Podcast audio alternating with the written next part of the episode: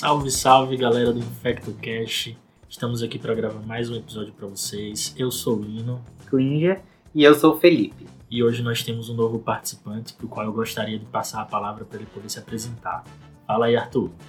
É, oi, pessoal, eu sou o Arthur, eu sou infectologista já. Eu sou R4 de Infectologia Hospitalar aqui na Escola Paulista de Medicina e vou começar a participar dos episódios com vocês aí. Klinger, então fala pra gente um pouquinho da anatomia da pele. Bom, então como você disse, para a gente poder estudar a infecção de pele e partes moles, a gente tem que entender quais são as camadas da pele, porque as infecções uh, da pele elas vão uh, ter essa divisão. Então eu tenho infecções que vão pegar a epiderme, eu vou ter infecções que vão pegar a derme, e eu vou ter infecções que vão pegar toda a extensão da pele. Então, a gente vai dividir a pele na epiderme, na derme, na hipoderme. A epiderme, que seria aquela parte mais externa, parte queratinizada. A, a, logo abaixo, a gente tem abaixo da epiderme, a gente vai ter a derme, que é onde a gente vai ter os vasos sanguíneos, linfáticos, a gente vai ter a, as, os, o, os anexos cutâneos, né? E abaixo da derme, uma camada mais profunda, que é a hipoderme, que vai ser caracterizada pelo, pelo que vai ter os, o, o, tecido adiposo, os vasos sanguíneos, vasos linfáticos, que vai fazer contato com a fáscia e a gente vai pegar uma camada mais uh, profunda. Entender essa estrutura da pele vai clarear para a gente quando a gente estiver falando da celulite e da erisipela. É, isso é importante a gente definir, porque a gente está falando de infecções superficiais da pele hoje.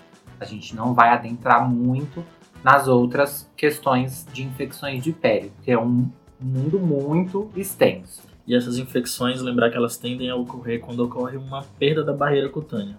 Quando a pele deixa de ser íntegra, ocorre uma facilidade para haver a invasão de algum microorganismo que porventura vai levar à infecção. E aí, a depender de onde é, a gente vai poder dividi-la em algumas. dividi-la em três entidades, digamos assim. Como é a celulite, Felipe? Então, isso é bem, assim, questionável, porque para alguns autores, celulite e erisipela são sinônimos. Então, o termo celulite, ele é uma inflamação do tecido cutâneo, onde eu não tenho adjunto a isso o acúmulo de pus. É uma inflamação, então, lembrar daquela parte lá da patologia quando a gente fala dos sinais flogísticos, onde a gente tem as lesões de pele. Então, o meu sistema é o tecido cutâneo e ele vai estar tá envolto por é, exudato inflamatório. No caso da erisipela, a diferença da celulite para a erisipela para alguns autores é que a erisipela ela é uma infecção mais superior do que a celulite. A celulite é uma infecção mais difusa, em que eu vou acometer mais uma maior área da minha pele. E para outros, como eu disse, a erisipela e a celulite são sinônimos. E aí tem o abscesso. O abscesso é essa também inflamação que é causada por uma infecção, um insulto infeccioso e que acaba acumulando pus. E é bom a gente lembrar que para o desenvolvimento dessas infecções de pele e partes moles, a gente tem alguns fatores de risco, né, que são, uh, que na maioria dos casos a gente sempre vai encontrar, no nossa, na nossa anamnese, a gente sempre vai conseguir tirar algum, algum fator de risco que os pacientes eles vão desenvolver, vão ter para desenvolver essas infecções, principalmente aqueles pacientes que têm uh, essas celulites de repetição pacientes obesos, pacientes com insuficiência venosa periférica, pacientes com alterações, porque normalmente a celulite e a erisipela são muito mais frequentes em membros inferiores do que em outras partes do corpo, né? A gente tem também celulite na barriga, celulite nos membros superiores, na face, que são entidades também importantes, mas o corriqueiro da prática clínica de pronto-socorro em enfermaria é uma celulite de membros inferiores. Então, pacientes que têm unhas em mau estado de conservação onicomicose, que é fungo na unha, ou lesões interdigitais, são portas de entrada para os micro-organismos. Outra coisa muito importante, um paciente que tem linfedema, que tem alguma dermatose, psoríase, tem uma úlcera crônica já por insuficiência venosa, é, pacientes que têm uma porta de entrada, né, como o Felipe falou, para que o microorganismo adentre na pele e aí sim cause infecção. E esse linfedema lembrar principalmente causado por é, por ressecção cirúrgica, né, radioterapia, uh, que muitos pacientes uh, oncológicos eles vão, uh, vão desenvolver celulite erisipela de repetição pós pós-ressecção, pós-tratamento. Nós falamos basicamente de fatores locais para a pessoa desenvolver, mas também temos os fatores sistêmicos, né? indivíduos imunocomprometidos, diabéticos, pacientes com HIV, é, além de outros fatores. É, traumas recentes. Imunodeficiências primárias. Algumas exposições também, né? Alguns uh, pacientes uh, vão para pra praia, né? Existem aquelas bactérias que, que bem exóticas que a gente vê alguns pacientes que já têm alguma imunodeficiência, diabetes, alguma coisa que uh, vão para esses lugares e acabam pegando também celulite erisipela, algumas bactérias mais fatidiosas que a gente também pode encontrar. Então, uh, mordidas de animais, mordidas mas de tudo animais. isso são são diversos tipos de celulite erisipela. Hoje a gente vai tentar focar na celulite erisipela mais simples, que é o comum da prática clínica. E para a gente pensar nisso, como o Lino tinha falado, a gente está falando de uma quebra de barreira. Então, normalmente, os micro-organismos são os micro-organismos que já vivem normalmente na nossa pele. São os micro-organismos que normalmente colonizam a nossa pele, mas que quando tem uma quebra da barreira, eles acabam adentrando é, as camadas mais profundas, né? E acabam fazendo essas infecções. Arthur, fala pra gente os micro-organismos mais comuns envolvidos na celulite erisipela e abscesso. É, são basicamente os estafilococcus e os streptococcus, né, em suas variações, é, que são os micro-organismos que, como o Felipe falou, que a gente tem na nossa pele, que são colonizantes mesmo. E a gente tem é, alguns outros micro-organismos que são mais raros, até mesmo cândida, mas basicamente o que a gente tem que pensar primeiramente são nesses dois micro-organismos, né? no strep e no estáfilo. Sendo que a maior parte delas é causada pelo Streptococcus pyogenes, né? Streptococcus beta-hemolítico do grupo A, B, C, G e F geralmente são os mais comuns. Nas infecções que temos um foco purulento, nos abscessos, o mais comum é o Staphylo aureus, tá, gente? E, e, alguns eles são associados a coisas mais específicas, tipo víbrio, a pacientes que tiveram exposição à água do mar, como o Klinger falou. É, bacilos gram-negativos não são tão comuns assim, são mais presentes nos pacientes imunocomprometidos, que estiveram em serviços de saúde.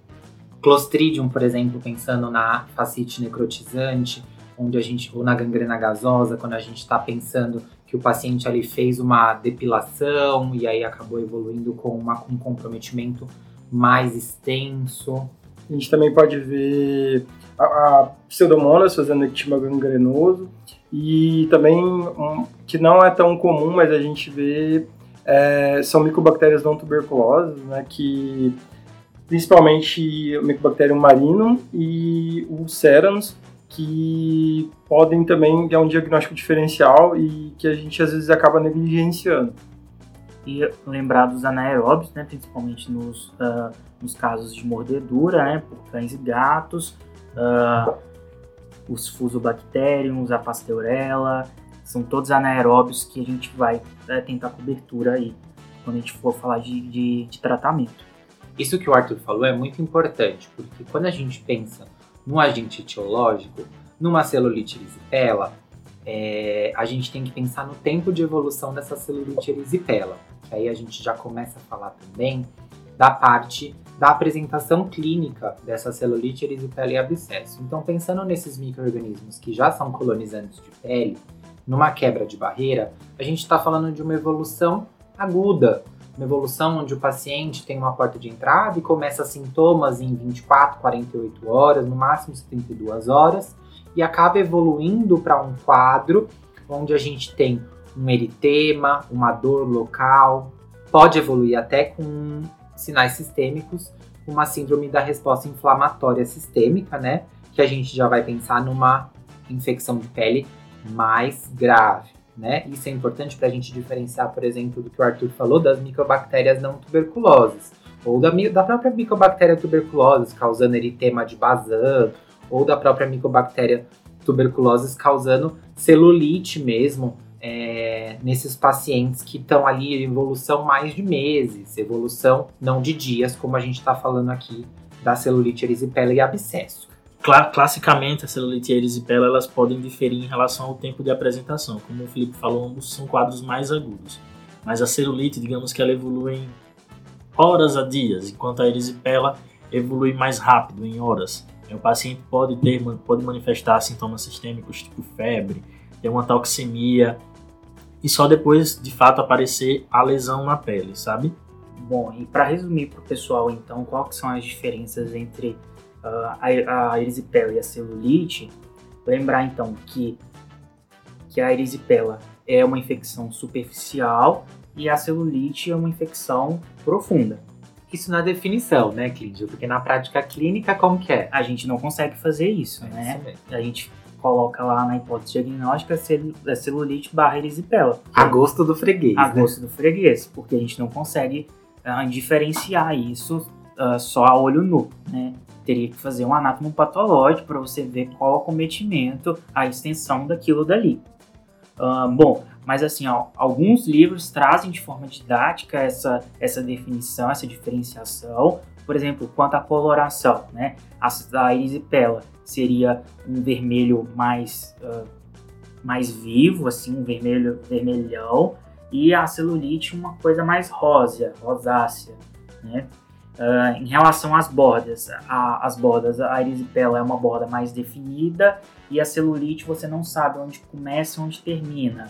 E em relação à sensibilidade, a gente teria que a erisipela teria uma dor muito mais forte do que, muito mais intensa do que a, do que a celulite. Porém, isso, gente, é meramente uma divisão didática e que na prática a gente realmente não vê essa, essa divisão né, entre celulite e erisipela, acabam que elas viram as duas uma entidade única, né?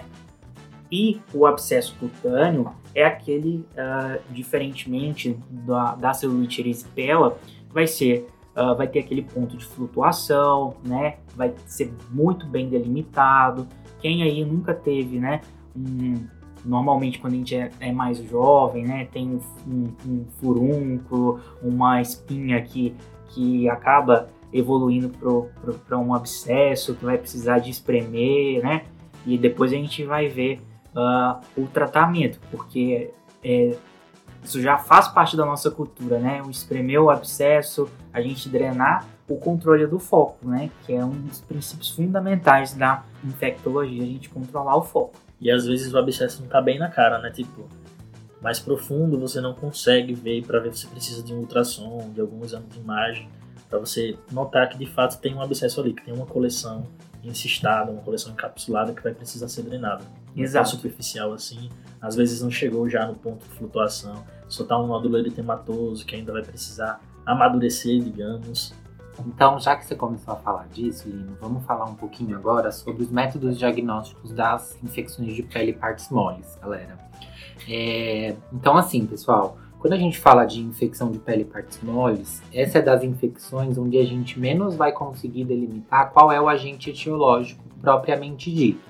Por isso que o que o Arthur falou sobre os micro-organismos mais prevalentes é muito importante a gente guardar isso na cabeça, porque normalmente a gente vai tratar empírico e vai avaliar se o antibiótico está certo ou não por melhora clínica do paciente, clínica e laboratorial, claramente, né? Então, assim, começando pelos exames iniciais que a gente pode falar, a gente tem marcadores inflamatórios, principalmente a proteína C reativa. A procalcitonina, ela não é validada para infecção de pele e partes moles, tá, galera? Então pode ser que a infecção de pele e partes moles ela esteja bem comprometida e o paciente não tenha níveis alterados de procal, tá? Uma dúvida interessante é, que a gente vê no pronto-socorro muito pessoal perguntando pra gente é a respeito da hemocultura, né?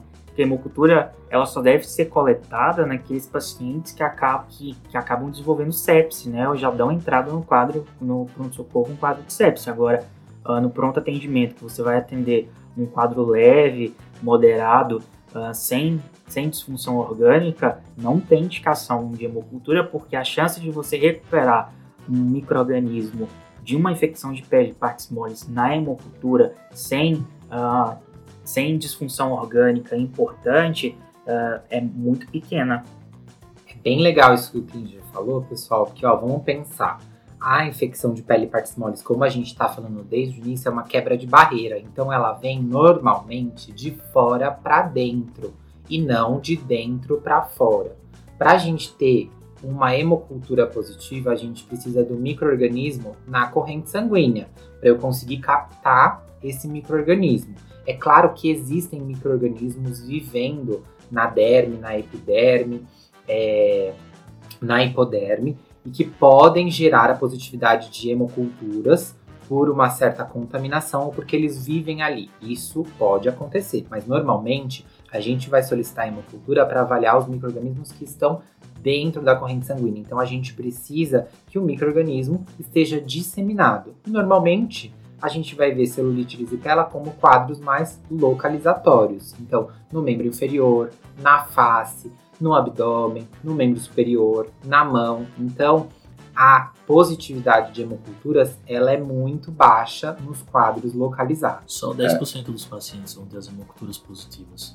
E lembrando que a gente está falando de pacientes imunocompetentes, dentro de um contexto de neutropenia febril, de um paciente que está é, imunodeprimido, é, é, importante a gente tentar resgatar esse microorganismo para a gente direcionar o tratamento para a gente ter um tratamento mais adequado. É, a gente falou do diagnóstico microbiológico em relação às hemoculturas, mas lembrar que essas condições especiais, principalmente nesses pacientes mais graves que a gente falou, nos imunocomprometidos, às vezes é necessário fazer o diagnóstico microbiológico na análise por biópsia ou por aspiração do material que você eventualmente drenou, da pus que você drenou. Mas por favor, não vamos coletar swab de uma celulite. Passar lá o swab, mandar para a cultura. Isso é muito cringe, como a gente fez naquele nosso post no Instagram. Não tem rendimento, vai mostrar muitas vezes a bactéria, a flora contaminante da pele e não reflete necessariamente o microorganismo que está causando infecção. Então, diante da necessidade de coletar uma cultura para comprovar qual é o agente etiológico, a gente vai fazer uma biópsia ou então uma cultura do material que foi drenado. Um certo? procedimento ascético. Mesmo assim, o rendimento não é muito, não é muito grande, 20 a 30% dos casos que vão ser positivos. Mas por que é importante? Sei lá, um paciente mais grave que você não pode se dar o luxo de ter uma falha terapêutica, é, um paciente que já teve uma falha terapêutica também e aí internou mais grave, você vai querer saber o que é que está causando para poder direcionar melhor seu tratamento inclusive também nas, nos casos de pacientes que é, estão sujeitos a um risco maior de ter uma infecção por um estafilomethicilino resistente, por exemplo, né, um MRSA. Nessas populações, pacientes que frequentam serviços de saúde, dialíticos, por exemplo, é, usuários de drogas intravenosas, nesse caso aí que tem um risco maior de ter um MRSA, é muito importante guiar, sua, guiar seu tratamento. Lembrando que além da clínica, além do diagnóstico microbiológico, a gente pode lançar mão dos exames de imagem, né? Fala aí, Felipe. Bom, então a gente tem que sempre pensar assim, ah, toda celulite, toda erisipela, eu vou precisar fazer um exame de imagem, eu vou precisar fazer pelo menos, a gente acaba vendo muito no, no pronto-socorro, né? Ah, o paciente está com uma celulite, então eu preciso fazer um ultrassom. Ou o paciente tem um abscesso, eu preciso fazer uma tomografia para delimitar esse abscesso. Não é sempre que a gente obrigatoriamente precisa fazer esses exames de imagem, tá, pessoal? A gente precisa sempre ter em mente qual é o nosso paciente. Então, o que o Arthur falou é bem importante pacientes que são imunocomprometidos, quando tem um abscesso, a gente é sempre mais invasivo. A gente vai querer saber qual é o microorganismo, a gente vai querer ver a extensão desse abscesso. Então, normalmente, a gente vai pedir uma tomografia, principalmente se esses abscessos acometem face, extremidades e próximo às articulações, porque aí a gente pode ter um abscesso complicando com uma pioartrite. A gente pode avaliar isso tanto com a tomografia quanto com o ultrassom, que é um exame mais barato e às vezes mais comum de ter do que a tomografia. Ultrassom muito interessante para ver também se tem abscesso, né, como tinha dito anteriormente, né? Às vezes uma radiografia, se você não tiver disponibilidade de uma tomografia, para avaliar se tem osteomielite ou não nas infecções mais profundas. No caso da osteomielite, sempre lembrar que a gente, o exame de imagem de escolha é a ressonância magnética, tá? Mas a gente não vai estar tá falando disso agora, porque a gente pode até gravar um episódio para vocês de osteomielite, mas a gente está falando agora de infecções superficiais. Nossa, outra galáxia. Uma outra coisa que a gente que é importante, quando acomete face, como o Felipe falou, diferenciar a celulite pré-septal da celulite orbitária, né? Na celulite orbitária, a gente ultrapassa o septo, né? E você tem um, uma associação maior de trombose de seio cavernoso, que é uma complicação bastante comum e bastante grave é, na celulite orbitária. E isso aí a gente pode distinguir tanto na história quanto no exame físico. Um paciente que relata uma dor à movimentação ocular, às vezes ele tem dificuldade de movimentar é, a musculatura extrínseca ocular ao exame e também pode apresentar proptose. É um caso especial. E uma outra celulite que a gente tem que se preocupar também é uma celulite que acomete o nariz ou a região perinasal, porque tem um risco de fazer uma tromboflebite séptica, é, porque os vasos, as veias dessa área, eles não são valvulados. E aí pode acabar atingindo o sistema nervoso central. E aí, sempre que a gente está falando disso, a gente vai chamar as outras especialidades para acompanhar com a gente, né? Então, sempre num caso de uma celulite periorbitária, o paciente pode até internar na enfermaria de clínica médica, no pronto-socorro, na enfermaria da infecto, mas a gente vai ter que chamar o oftalmo para dar uma avaliada para ver se acomete alguma região ali que a gente precise fazer algum procedimento ou precise ser mais invasivo nesse tratamento. Tá, mas e aí chega um paciente para você no pronto-socorro, fala, doutor, minha perna tá vermelha, tá doendo, tem, sei lá, três dias e hoje eu resolvi vir aqui procurar. O que é que você tem que pensar além de uma infecção de pele partismose? O que mais pode ser? Então a gente está falando agora de diagnóstico diferencial, é isso? Isso aí. Então de diagnóstico diferencial, bom, eu vou levantar trombose. Trombose venosa profunda pode ser um diagnóstico diferencial de uma erisipela celulite. Clíndio, fala um diagnóstico diferencial eu acho que a gente tem que lembrar sempre que a, essa infecção superficial ela também pode estar cometimento do plano profundo, né? Então, a facite necrotizante também pode ser um, um, um, diagnóstico diferencial. Às vezes, um paciente que tem uma dor desproporcional ao exame físico, ao que, ao que aparenta ser, né? Você olha assim, mas o paciente está lá urrando de dor. Ah, uma extensão grande, uma evolução muito rápida. Paciente que está muito toxemiado além do que parece estar para aquela perna que só está vermelha. Outra coisa também, reações a drogas, o paciente que, sei lá, é, fez uma dermatite de contato e aí tá com pele vermelha. Paciente que tem uma artrite gotosa, eczemas no geral, isso. Paciente que tem uma artrite gotosa e aí... Outro diagnóstico diferencial também pode ser visto, mas que a gente vai diferenciar mais na história clínica, né? É a queimadura, né? Queimadura solar ou queimadura por qualquer outro produto pode causar um exantema no primeiro grau, né, queimadura de primeiro grau, é, onde a gente pode diferenciar do quadro de celulite erisipela se a gente olhar só única e exclusivamente a apresentação clínica do paciente, sem contar com a história. O herpes zoster, né, pode fazer um rash, inicialmente surgirem pápulas, depois elas se transformarem em vesículas. Antes do aparecimento das vesículas pode haver uma confusão. É, os quadros de artrite, artrite séptica, artrite gotosa, mas lembrar que isso aí vai estar sobre uma articulação, o paciente vai referir muito do articular, você vai ver que tem artrite de fato está quente, o local é demasiado, você, ao exame físico você vai notar que o paciente tem sinovite. Eu acho que picada de, de animais também, uhum. né, que vão gerar resposta inflamatória, que a gente vai poder uh, também ser um diagnóstico diferencial aí cobra, aranha, escorpião, né? Sim. Normalmente mais cobra e aranha que causam eczema do que escorpião causa mais edema. Então é sempre bom a gente ficar de olho. Saber que a história clínica vai ajudar você no diagnóstico diferencial desse paciente. Então avaliar o que começou primeiro. Ah, começou a dor, começou a vermelhidão. Tem ou não associado sintomas sistêmicos? Tem febre associada? O exame lá que a gente pediu no começo, PCR, hemograma, como que estão esses PCR e hemograma. Lembrando que PCR e hemograma não aumentam só a infecção, tá, gente? Podem aumentar, é, podem ter alterações em outros diagnósticos diferencial, mas aí a gente também vai é, correlacionando com a história clínica e a apresentação do paciente. Geralmente, lembra que essas infecções de pele partimosas elas costumam ser unilaterais, né? Costuma cometer as duas, os dois membros inferiores ao mesmo tempo, né? É, diferente, por exemplo, de uma dermatite de estase, de um paciente que tem um linfedema. É, quando você tem um quadro bilateral, não é muito prudente pensar que é uma celulite, por exemplo.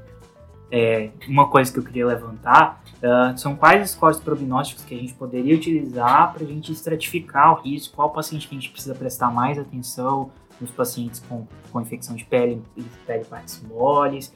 Uh, e o que a gente utiliza é o Ellery Neck né? Que é um score uh, é um score laboratorial de risco de progressão dessas infecções para fascite necrotizante. Então a gente lembrar que a fascite necrotizante ela pode começar só com uma infecção uh, superficial, né? E, e, e, ela pode essa infecção superficial ela pode progredir para planos profundos e dependendo de como essa infecção ela se apresenta inicialmente, uh, a, a, partir desse, desse risco laboratorial que esse score ele vai, vai utilizar de, do PCR, leucócito, hemoglobina, sódio, creatinina, glicose, ele vai, a calculadora, né, que a gente pode jogar no Google e já, já sai esse score, ela vai estratificar em risco baixo, moderado e alto, e aí a gente consegue uh, estratificar esse paciente e prestar atenção. Bom, se o paciente ele já tem um score de risco mais alto,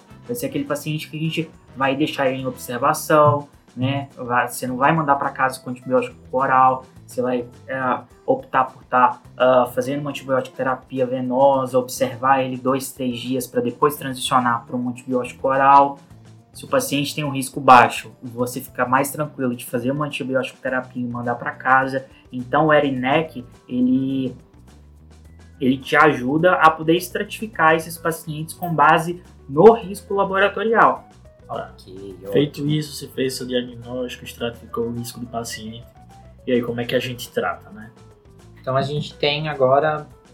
A gente está seguindo aqui, só para contextualizar vocês, a gente está seguindo principalmente a diretriz do IDSA de 2014 para infecções de pele e partes moles, trazendo para vocês principalmente abscesso, é, celulite e erisipela. E aí, então, Nesse algoritmo, a gente vai primeiro dividir em infecções purulentas e infecções não purulentas. Então, no caso das não purulentas, a gente tem a celulite e a erisipela que a gente está falando hoje, né? Então, celulite erisipela leve, o que, que seria um quadro leve? Quadro que não tem acometimento sistêmico, é um quadro localizado, um quadro onde o paciente não tem alteração do exame laboratorial, onde no meu exame clínico ele está localizado só no membro inferior ou em alguma outra parte que não seja face, tá? É, e aí a gente pode pensar em dar alta para esse paciente para casa com antibiótico oral. Qual antibiótico a gente vai pensar, Arthur? É, os, os, antibióticos que a gente pode utilizar é a penicilina, né? É, então, aqui no caso a gente usa amoxicilina, clindamicina e uma cefalosporina de primeira, né? Então, no caso, a gente está pensando aqui é, em, principalmente nos estreptococos, né? Para cobrir estreptococos. Estreptococos de comunidade, onde a gente não vai ter é, resistência, né? É, são estreptococos que são sensíveis à amoxicilina, são sensíveis à cefalexina e são sensíveis à clindamicina. A gente sempre tem que pensar se o paciente, como que esse paciente vai tomar o antibiótico. Então, assim, a clindamicina e a cefalosporina normalmente são de 6 em 6 horas, de 8 em 8 horas. Todos esses antibióticos são de 8 em 8 ou de 6 em 6. Obrigatoriamente a cefalexina é de 6 em 6, a moxi e clinda de 8 em 8, podendo ser estendida a clinda para de 6 em 6. E a gente tem que pensar se esse paciente ele é um paciente que vai tomar o antibiótico, porque isso é importante porque isso pode comprometer o seu tratamento. Se o paciente ele vai ter esse medicamento disponível no Sistema Único de Saúde para pegar esse medicamento, né? Então, aqui pra gente, amoxicilina, cefalexina e clindamicina tem no SUS, beleza? Então, a gente pode pensar nesse paciente aí. E a gente tem que pensar nos possíveis efeitos colaterais também, né? Pensando que a clindamicina é desses três aí o que mais dá efeito colateral, principalmente gastrointestinal, que o paciente fica Assim, pode ter bastante diarreia, pode ter gosto metálico na boca, dor abdominal e isso atrapalhar no nosso tratamento. Acaba que a amoxicilina também tem apresentação de 12 em 12 horas e acaba sendo a melhor alternativa nesse caso, né? Porque tem uma posologia melhor e tem menos efeitos colaterais. E aí, no caso, a gente, nessa apresentação, a gente tem o ganho de ser com clavulanato, né? Que é a apresentação de amoxicilina com clavulanato de 12 em 12 onde a gente vai poder ganhar outros agentes etiológicos também. Então, a gente vai estar tá cobrindo não só o Streptococcus, mas também a gente pode cobrir alguns anaeróbios e também, por exemplo, mordidas de cães e gatos. Já nos casos moderados, quando o paciente tem sinal sistêmico de infecção, tá ataque cárdico, tem uma leucocitose importante, febril, nesses casos a gente vai usar ou uma penicilina venosa, tipo penicilina cristalina, ou é, uma cefalosporina de terceira, como a ceftriaxone. Uma outra alternativa é a cefazolina. E a clindamicina intravenosa também pode ser usada para esses casos. Nesses casos, a gente está pensando na flora, sempre pensando nos streptococcus, que a gente falou lá no começo, que são os principais agentes da celulite da erisipela. A gente não está falando de infecções que causam é, abscessos. A gente ainda não tá nessa parte, tá, gente? E aí, passando para outra classificação, é que a gente vai falar das, dos pacientes que chegam é, com infecção severa. Normalmente, esses pacientes com infecção severa são os pacientes que já têm facite necrotizante, pacientes que já têm disfunção múltipla de órgãos. Nesse paciente, a gente tem que ampliar o espectro, não basta só pensar nos streptococcus, a gente tem que obrigatoriamente pensar no staphylococcus. E aí, pensando na nossa é, microbiota aqui do Brasil, a gente tem uma diferença muito grande, como a gente já falou nos outros episódios para vocês, da prevalência de estáfilo na comunidade resistente à meticilina, tá? A gente não tem uma prevalência muito grande em relação comparativa aos Estados Unidos, onde a gente vai precisar cobrir esses pacientes. Na nossa é, comunidade, os nossos estáfilos normalmente são sensíveis à oxacilina, tá? Então a gente vai precisar entrar com um regime endovenoso que cubra os é, estáfilos estreptos e também anaeróbios, pensando nas infecções graves, não esquecer dos anaeróbios. Então, por isso que a gente vai entrar no guideline da, do IGCA, ele coloca para a gente colocar pipetazo junto com vanco, né? Pensando nos anaeróbios e no estáfilo resistente à, meticilina, já cobrindo a vanco. Para a gente aqui, dependendo da sua coorte de pacientes, não é errado entrar com oxacilina empírico para tratar o seu estáfilo endovenoso, junto com a ceftriaxone para você cobrir o seu streptococcus também, tá? Não é errado. Ou mero ioxa, não é errado, tá? Não é redundante. A gente tem que pensar que a terapia de escolha para os estáfilos que são sensíveis à meticilina é a oxacilina. E aí eu preciso cobrir os outros agentes, o streptococcus, eu vou cobrir ele com o meu pipetazo, com o meu meropenem, mas eu não posso deixar nenhum dos dois descobertos na infecção severa. E na infecção severa, a gente tem aquilo que a gente sempre que a gente está falando desde o começo. A gente quer saber, a gente não pode perder esse paciente.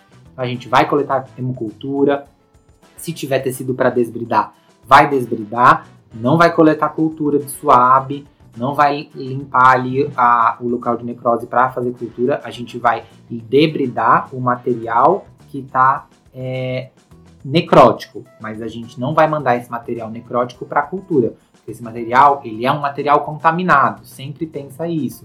Se eu for coletar cultura, eu vou coletar de um da pele que vai ficar, da, e sempre da pele profunda, da pele não, né, no caso, da infecção de partes moles profunda, da superficial, eu não faço isso.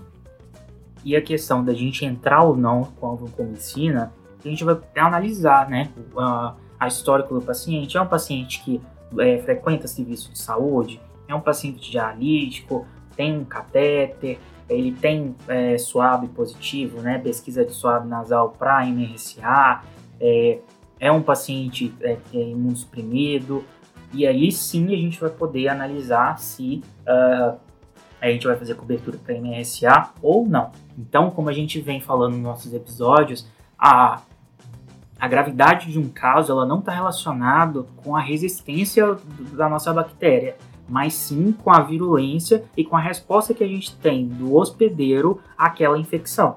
Então, bactérias que são uh, sensíveis a, a antibióticos, né, vamos dizer, fraquinhos, podem desencadear uh, respostas no hospedeiro que vão é, com múltiplas, sepsis, né? Pode causar Exato, uma sepsis, pode causar né? sepsis e uh, isso não vai e a gente pode matar ela com um antibiótico besta. Sim.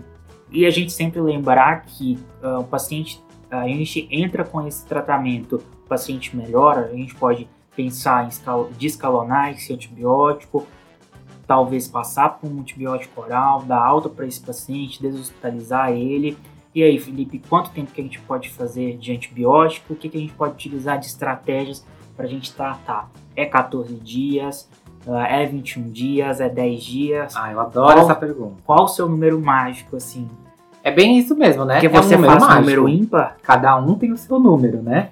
Tipo, ah, eu gosto de 7, mas a bactéria, então, mas a, é porque... a replicação da bactéria é em, em múltiplos de 7. 7, 14 ou 21. Eu já escutei um médico falar que gosta de 7 porque Deus criou o mundo em 7 dias. então, por isso, ele acha esse número muito perfeito, cabalístico, né? Ah, é Gostei da explicação. Uma explicação com... Evidência. Com evidência. Com evidência. Isso. Não é científica, mas é evidência. É, então, vamos lá. Pensando nas infecções é, não purulentas leves, aquela que a gente mandou para casa, eu posso dar cefalexina 500 miligramas de 6 em 6 horas por 5 dias e tá tratando. Ah, mas aí o meu paciente ele ainda tá com dor, ele ainda tá vermelho. Lembra que o infiltrado inflamatório ele não necessariamente vai resolver como um todo no tempo de tratamento. Se você teve melhora a partir da introdução do antibiótico, você pode parar o antibiótico antes de toda a resolução do seu quadro. É claro que a gente sempre tem que poder explicar isso para o paciente, né? E ter uma retaguarda para esse paciente, caso piore ou não responda, voltar para a gente reavaliar. Nos casos, então, leves, tratamento de 5 a 7 dias.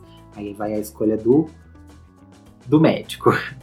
No caso das celulites e das erisipelas moderadas e graves, a, a celulite moderada e grave são tratamentos endovenosos, a gente pode iniciar esse tratamento, principalmente na moderada, com uma terapia de 72 horas endovenoso, se o paciente teve resposta a completar 7 dias via oral, ou estender para 10 dias, mas podendo descalonar para via oral.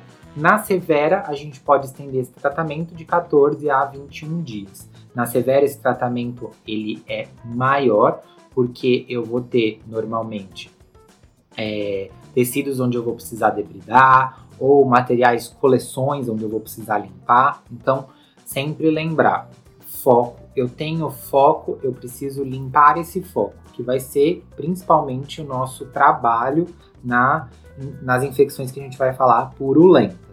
Então aí a gente vai começar agora falando das infecções purulentas. Então, dividindo novamente em gravidade, falando do abscesso leve. O abscesso leve é aquela aquele furúnculo, o que, que é um qual que é a diferença de um abscesso para uma pústula, o tamanho, sempre lembrar disso, né?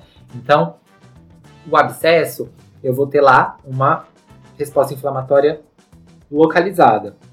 Então, qual que vai ser o tratamento que eu vou dar para esse paciente, Lino? Então, para um abscesso, vai parecer até estranho falar, ah, o paciente vai receber alta. Você drenou o abscesso, beleza, você já tratou, drenou, limpou, tá tratado. Aí o paciente, doutor, não vou sair nem com antibiótico. Não, não precisa, é um abscesso simples. É, não é na face, não é um abscesso, sei lá. É, próximo de articulação. Próximo de articulação.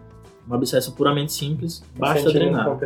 Paciente imunocompetente, tudo isso, só, só precisa drenar. É uma furunculose normalmente na axila. Vai lá, drena, passa o bisturi, faz anestesia, óbvio, né, gente? Pelo amor de Deus, na pele é, faz anestesia ali, faz o bisturi, drena e é isso. Acabou. Esse é o tratamento do nosso abscesso simples, tá? Pensando agora no é, paciente que vai ter um abscesso moderado. O que, que é uma, um abscesso moderado? É um abscesso que vai estar tá no imuno comprometido, um abscesso num paciente onde o paciente está próximo de articulação, ou abscesso na face. Eu vou precisar avaliar esse abscesso. Esse paciente, ele vai receber cobertura para o estáfilo, lembra sempre disso, tá, gente? A gente está falando agora das infecções que fazem pus, principalmente o, agente etiológico é o estáfilo. Então, esse paciente, eu vou ter que cobrir estáfilo. E aí a gente começa a falar de novo dessa questão do qual é o perfil de resistência dos nossos estáfilos. Aqui em São Paulo, a gente tem uma resistência alta à clindamicina, a gente tem uma resistência de alguns é, estáfilos de comunidade ao Bactrim, mas a grande maioria costuma ser, resistente, costuma ser sensível à oxacilina, uso de comunidade, diferente dos Estados Unidos, onde a gente tem uma alta prevalência de camarsa, né, que são os é, estáfilos resistentes à meticilina, tá? Comunidade. Da comunidade, por isso que a gente fala camarsa. Então, se eu pensar no nosso paciente que é da comunidade, que vai estar tá tratando um abscesso moderado, que esse paciente normalmente eu vou ter que avaliar ele, então ele vai precisar pelo menos de uma avaliação internado umas 48 horas. Se ele é sensível à meticilina, o que, que eu posso usar? Ih, já quase cantei a bola aqui, ó. É, é como o Felipe já quase deu um spoiler, é, a gente pode utilizar, enquanto ele estiver internado, a gente usa oxacilina, e ele estando em condições de alta, a gente pode liberar ele para casa com a cefalexina ou a amoxicilina, amoxicilina com clavulanato, e a gente lembrar também que não só roxacilina, né? Outras drogas. Cefazolina são, também. Cefazolina né? pegaria tranquilamente. É mais conforto posológico para o paciente, fica né? menos volume. É, Isso exatamente. vai, gente, da avaliação de quem, quem é o paciente na sua frente. Se eu tenho um MRSA, ele vai obrigatoriamente internado num quadro moderado receber vancomicina ou teicoplanina, né? Aqui no Brasil a gente tem a opção da teico, nos guidelines americanos eles não usam teicoplanina. Ou a linesolida. Ou a linesolida, isso ou mesmo.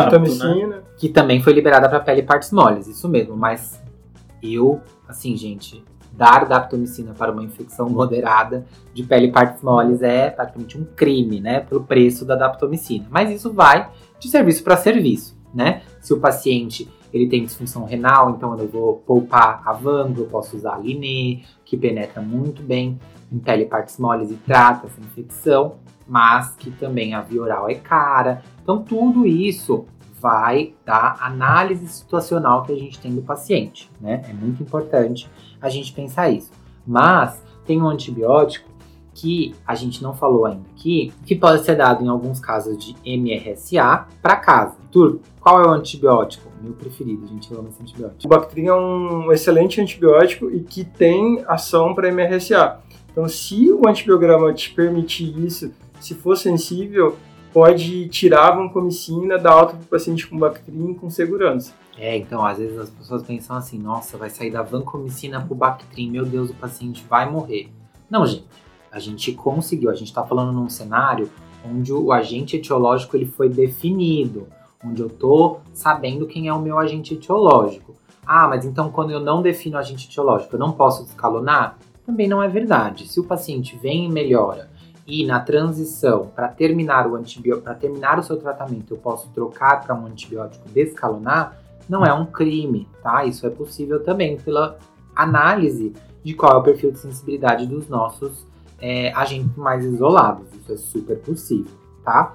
Sempre lembrar que o tratamento agora a gente está falando das infecções purulentas, então eu principalmente tenho que fazer controle de foco. Né? Exato. Então, antes da gente passar para a próxima parte, vamos lembrar também as doses que a gente não falou. A gente só falou quais são os antibióticos. A gente falou da cefalexina, que é 500 de 6 em 6. Lembrando que em pacientes obesos acima de 100 quilos, a dose recomendada é 1 grama de 6 em 6. Sempre lembrar disso. É, a dose da oxacilina, normalmente 2 gramas de 4 em 4, se o paciente não tem é, nenhuma disfunção é, para volume, nem, nenhuma disfunção renal.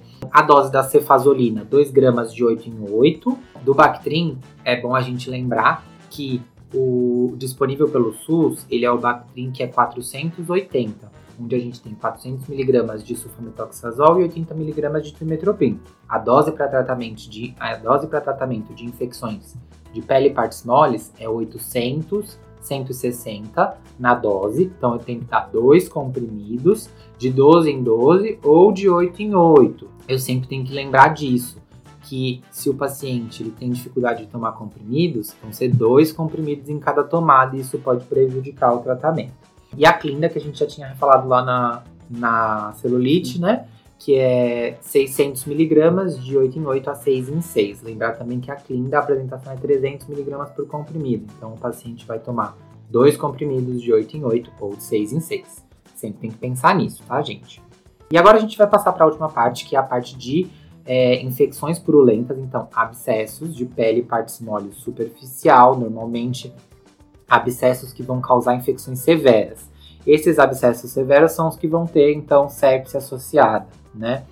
São abscessos, normalmente, que podem acometer planos mais profundos, onde na terapia empírica eu vou ter que cobrir tanto estrépito, mas também estáfilo. Pelo meu perfil de sensibilidade, eu posso iniciar com vanco ou posso começar com oxa, como a gente já falou, dependendo do seu perfil de sensibilidade ou do paciente. Se é um paciente que frequenta muito serviço de saúde, eu tenho que pensar que ele tem um MRSA. Ou eu posso começar direto com Linê, se você tem disponível no seu hospital, já começa com Linê é, e ceftriaxone mas isso vai de hospital para hospital. Mas eu tenho que pensar no meu perfil de sensibilidade. E eu vou também drenar esse abscesso em centro cirúrgico, num ambiente estéreo, para fazer a coleta de material e mandar para a cultura. Vou coletar hemocultura junto. E se ele é sensível ou resistente, como a gente já disse nas infecções é, moderadas, eu também posso descalonar para antibiótico sensível ou resistente de acordo com é, se ele é MRSA ou MSSA. Acho que temos, né, pessoal? Bom, então acho que já falamos do tema de hoje, mas temos uma novidade para vocês. A gente vai começar nesse episódio um quadro que vocês vão poder participar com a gente. Hoje a gente resolveu trazer uma participação que não foi uma participação direta para isso, mas que participaram lá no nosso Instagram, no nosso, último, no nosso último post. Não sei se vocês viram, na verdade, se vocês estão escutando esse episódio mais pra frente, talvez não seja o nosso último post, mas é sempre bom lembrar. A gente tá, fez um post sobre é, o que é cringe na infectologia. Tá famoso esse termo, né? Ser cringe. Então a gente fez um post sobre algumas coisas que são cringes na infectologia. E algumas pessoas tiveram dúvida do porquê que esses posts, por que essas recomendações são cringe. O que é ser cringe? É uma coisa que é ultrapassada, uma coisa que não deve ser feita, uma coisa brega. Uma coisa brega. Old fashion. Isso. Tipo, não faça. Então, o nosso quadro chama Bip da Morganela. Que você vai poder mandar uma mensagem pra Morganela e a gente vai escutar a sua mensagem e vai tentar responder. Tá na dúvida, você manda lá no Instagram, tá, gente? Arroba InfectoCast. Também pode mandar pelo Twitter. Também estamos no Twitter, arroba InfectoCast mensagens diretas por voz ou escrevendo, manda pra gente que a gente vai sempre ler no próximo episódio pelo menos uma dúvida de algum seguidor ou seguidora pra gente poder interagir mais com vocês, tá? Então, para quem não segue a gente nas redes sociais, é, Arthur, quais são as nossas redes sociais? É, a gente usa a arroba InfectoCast tanto no Twitter quanto no Instagram. É, é um, não tem nenhum underline, nada, é InfectoCast no Instagram e no Twitter. E também nosso site, factocast.com.br. Inclusive, todas essas doses, esses esquemas terapêuticos do episódio de celulite erisipela vai estar lá. Ótimo, bem lembrado, Clinge. Então, eu vou abrir aqui o post. Falaram que uma pessoa ficou em dúvida, então aqui o Douglas Underline Ribeiro da Silva disse que não entendeu muito o nosso primeiro é, post sobre o que é cringe na infectologia. Então, relacionado aqui ao nosso tema de hoje, que é infecção de pele e partes moles, tem um aqui, suave de cultura para diagnóstico microbiológico de úlcera. Lino, fala pra gente por que, a gente não tem que fazer isso. Esse de novo. Eu até dei o um spoiler no meio do episódio, gente. A gente não faz suave da cultura. Esse aí eu até dei o um spoiler no meio do episódio, gente não faz suave da ferida, suave da úlcera, porque não vai refletir necessariamente o patógeno que está causando aquela infecção, se infectado, né? É, vai refletir mais uma contaminação, uma microbiota ali local, não necessariamente o patógeno que está causando a doença, que está causando aquele abscesso. Então, por favor, não vamos fazer isso. Tá na dúvida, quer saber, quer isolar qual agente, biopsia nas condições que nós já discutimos ao longo do episódio, tá? Manda para a cultura e aí sim você vai ter o agente etiológico, está refletindo de verdade quem é o culpado pela infecção. Então, gente. Então, agora falando aqui da. Eu tô lendo aqui também, é, que a gente colocou no post. Qualquer equipamento com strass e unhas grandes ou de gel também é cringe na infectologia. Então, cringe, fala pra gente por que é cringe ter essas coisas dentro do hospital. Então, nada contra quem usa, né? As meninas e os meninos que usam unhas em gel, equipamentos com strass, qualquer coisa. Porém, é, é muito pouco, né? usar Uh, primeiro que você acumula uh, bactérias tanto nas unhas quanto nos equipamentos e é de difícil limpeza. Então, uh, os pacientes, quando a gente vai manipular esses pacientes, e esses pacientes eles são colonizados por bactérias multiresistentes, essas bactérias elas possuem mecanismos de resistências que quando a gente está passando de um paciente para o outro, mexendo na bomba de fusão, mexendo no, no monitor, até mesmo no paciente, a gente acaba passando essas bactérias de um paciente para outro porque elas a gente não consegue higienizar direito nossas mãos, equipamentos e tudo mais. Então isso não pode utilizar. É onde a gente está tentando evitar a disseminação de germes multiresistentes. Então esses equipamentos eles podem fazer com que se forme biofilme e a gente transmitir é, germes multiresistentes entre pacientes. E isso é cringe na infectologia, tá? Vocês vão dizer que os infectos são chatos, vai, vai. Mas... Ai, a CCIH não quer deixar eu usar brinco, mas não vai deixar mesmo. Não vai deixar. Bom, por hoje é só, pessoal, e até a próxima. Espero que vocês tenham gostado. Curte esque... lá e comenta. Isso, não até esqueçam de curtir o nosso post, não esqueçam de seguir a gente nas redes sociais, arroba InfectoCast. Até a próxima, pessoal.